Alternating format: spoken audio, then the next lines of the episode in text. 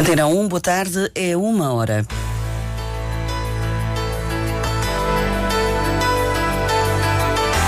Antena 1 Madeira. Informação. Um grupo de antigos jogadores e adeptos do Marítimo está a tentar apresentar uma terceira candidatura à liderança do clube. A Antena 1 sabe que a decisão do presidente da Assembleia Geral deve ser conhecida ainda esta tarde. O percurso do Caldeirão Verde está encerrado por razões de segurança depois de ter havido uma derrocada. O secretário regional da Saúde destaca que no ano passado o investimento nos recursos humanos no serviço regional foi de 200 milhões de euros. Estes e outros títulos em desenvolvimento na edição do Diário Regional desta quinta-feira, 9 de novembro. O controle técnico é de Miguel França, a edição de Celina Faria.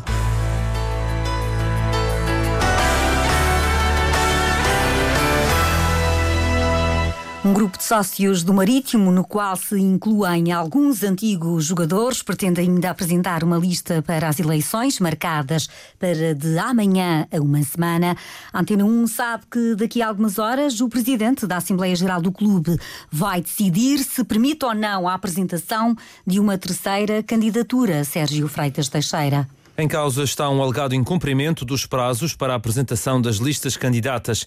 Um grupo de sócios do Marítimo, em que se incluem alguns antigos jogadores verde-rubros, espera ainda apresentar uma lista para concorrer às eleições, a Antena 1. Segundo foi possível saber, no decorrer desta tarde será tomada a decisão da parte do Presidente da Assembleia Geral do Marítimo, José Augusto Araújo, sobre se vai ou não ser permitida essa entrega. Caso não seja possível a entrega da lista, o assunto será tratado em tribunal. Uma lista que, a ser confirmada a entrega, iria juntar-se às duas listas até agora conhecidas, uma liderada por Carlos André Gomes e outra encabeçada por Carlos Batista, ex-vice-presidente do clube. As eleições no Marítimo acontecem no próximo dia 17. E esta manhã, o candidato à presidência do Marítimo, Carlos André Gomes, assumiu na Antena 1 que promete várias soluções para o financiamento do clube, que não passam apenas, apenas pela entrada de um investidor. Carlos André Gomes assumiu a urgência da entrada de capital. A curto prazo é necessária a entrada de, de dinheiro para, para resolver problemas de tesouraria. O modelo que vamos utilizar, obviamente, o investidor é um modelo que está em cima da mesa e que terá que ser estudado, mas não é o único. Existem vários caminhos e a solução poderá passar por interligar várias, várias opções, várias soluções que permitam uh, trazer, trazer alguma verba para dentro do marítimo para fazer. Mas há algum receio da parte de, de, de, uma aposta no investidor que possa, no fundo, mandar no, no futebol profissional? Há uma procura da parte da nossa direção em garantir que quando houver um investidor, esse investidor seja feito numa ótica de parceria com o clube, mas que seja sempre o clube a ter a palavra final em tudo o que diz respeito à SAD. Carlos André Gomes afirma que há atualmente um diferencial de 7 milhões e meio de euros para recuperar na Sociedade Anónima Desportiva do Marítimo, tendo em conta os custos e as receitas. O candidato comenta a lista adversárias, adversária com críticas diretas a Carlos Batista por não assumir responsabilidades das opções que fez enquanto ex-vice-presidente do clube. O doutor Carlos Batista era o well comum na SAD e no clube.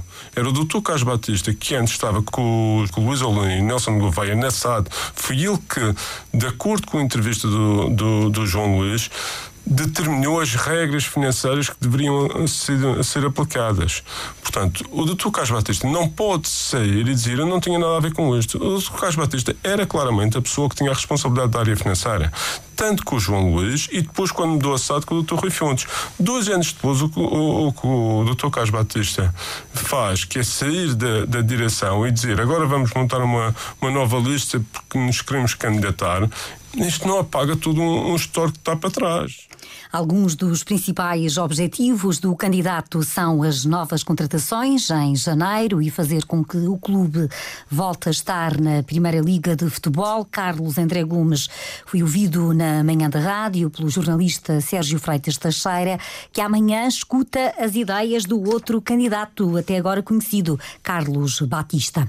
O Governo Regional investiu no ano passado mais de 200 milhões de euros nos recursos humanos do Serviço Regional de Saúde. Pedro Ramos destaca a aposta desde que o atual Executivo assumiu funções. Desde 2015 até 2023, reforçamos com mais 1.200 novos profissionais. O número de profissionais aumentou, mas também aumentou a sua capacitação, porque não basta ter mais profissionais. É preciso que tenham formação e diferenciação. E por isso o investimento nos recursos humanos, porque deve ser feito no nosso orçamento da saúde, é quase 50% do orçamento da saúde. Entre 2015 e 2022, destaca-se um aumento do investimento nos recursos humanos da ordem dos 63%. No que diz respeito aos psicólogos, o Raço da Madeira, como todos sabem, é o melhor do país. Temos 74 psicólogos distribuídos pelos cuidados de saúde primários e cuidados hospitalares, mas queremos continuar a contratualizar. O secretário regional da Saúde destaca também o investimento da região na aquisição de medicamentos. Só no ano de 2023, o investimento no César Ram e no IA Saúde vai ascender a 90 milhões de euros. Provavelmente em 2024 serão 100 milhões de euros, dos 450 milhões de euros que constituem um orçamento regional da saúde. Só para terem uma ideia, porque continuamos a tratar todos, os doentes oncológicos, o aumento foi de 170% relativamente em 2015. Nos medicamentos inovadores, nós não deixamos ninguém para trás e passámos de 8% em 2015 para um investimento superior a 30% em 2023. Os investimentos foram apresentados no Encontro Atlântico sobre Saúde Psicológica e Bem-Estar. O presidente da Ordem dos Psicólogos na Madeira, Renato Carvalho, assume que é necessário refletir sobre a saúde mental no contexto das regiões insulares. A questão da insularidade nas nossas uh, práticas, na nossa vida, na nossa existência, no nosso sentido, na nossa evidência é um aspecto, uma variável que merece a nossa uh, uh, atenção. O que nos leva à questão, eh, então, que papel é que tem a insularidade em nós? Ou seja, será que a insularidade é uma variável relevante na nossa vida, na forma como vivemos e nos relacionamos? O Encontro Atlântico sobre Saúde Psicológica e Bem-Estar decorre hoje e amanhã no Centro Cultural e de Investigação do Funchal. O bastonário dos psicólogos reforçou o papel e a importância dos profissionais da psicologia na construção de uma sociedade mais coesa. A Câmara de Machico, através da vereadora da área da educação, está a participar no Congresso Nacional de Rede Territorial Portuguesa das Cidades Educadoras, Mónica Vieira Vieira explica o que une os municípios que integram o projeto em todo o mundo. São cerca de 500 cidades que comungam dos princípios da Carta uh, Internacional das Cidades Educadoras. É nos comprometermos uh, com a construção de territórios mais sustentáveis, mais amigos, que comungam, que conciliem a harmonia entre o edificado, a natureza e o bem-estar. Cidades que promovam a qualidade de vida. No fundo, partilhamos partilhamos boas práticas, aprendemos, crescemos juntos sempre com base nos compromissos da, da, Carta das Cidades Educadoras. O encontro decorre até depois de amanhã, em Torres Vedras. O município de Machico integra desde junho a rede internacional de cidades educadoras. O Presidente da República, depois de ouvir os partidos, escuta esta tarde os conselheiros de Estado. A reunião está marcada para as três. Depois, Marcelo Rebelo Souza fala ao país para anunciar o que decidiu. O cenário mais provável é a dissolução da Assembleia da República e o anúncio de eleições antecipadas que podem acontecer no início de fevereiro. Nos primeiros nove meses do ano, o saldo da balança comercial da região com o estrangeiro registrou um superávit de 40 milhões e meio de euros. O total de exportações de empresas com sede na Madeira atingiram os do, atingiu os 250 milhões de euros, enquanto as importações rondaram os 210 milhões. A maioria da saída de bens bens destinou-se a países terceiros e as importações foram sobretudo dos países da União Europeia. O mercado de automóveis usados no Madeira Tecnopolo tem para venda cerca de 200 viaturas.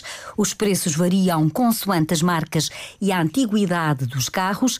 Entre os visitantes, há quem se queixe que os valores estão elevados. Foi o que ouviu o jornalista Vítor Ascensão Silva. Os automóveis usados à espera de novos condutores parecem não cativar pelo preço. Pelo menos é a opinião de Marco Vasconcelos. Os preços estão bastante elevados para o ano em que os carros são, para os quilómetros que têm. Apesar de ser uma boa iniciativa, mas penso que a inflação está a ser mostrada aqui nesta feira de automóveis. Não vai comprar nenhum carro aqui, vai só mesmo por curiosidade? Sim, vem, vem ver, apreciar os preços, ver como é que a evolução iria ser, mas parece que ao aumento. José Teixeira tem a mesma opinião. Quando eu compro algum carro é privado. Agora no mercado, acredito que é um bocadinho caro porque as coisas estão caras. São mais de 200 carros no Madeira Tecnopolo, com preços para todos os bolsos. É o que diz Diogo Pereira. Entre carros entre 10 a 15 mil euros, pá, é tudo um bocadinho depende.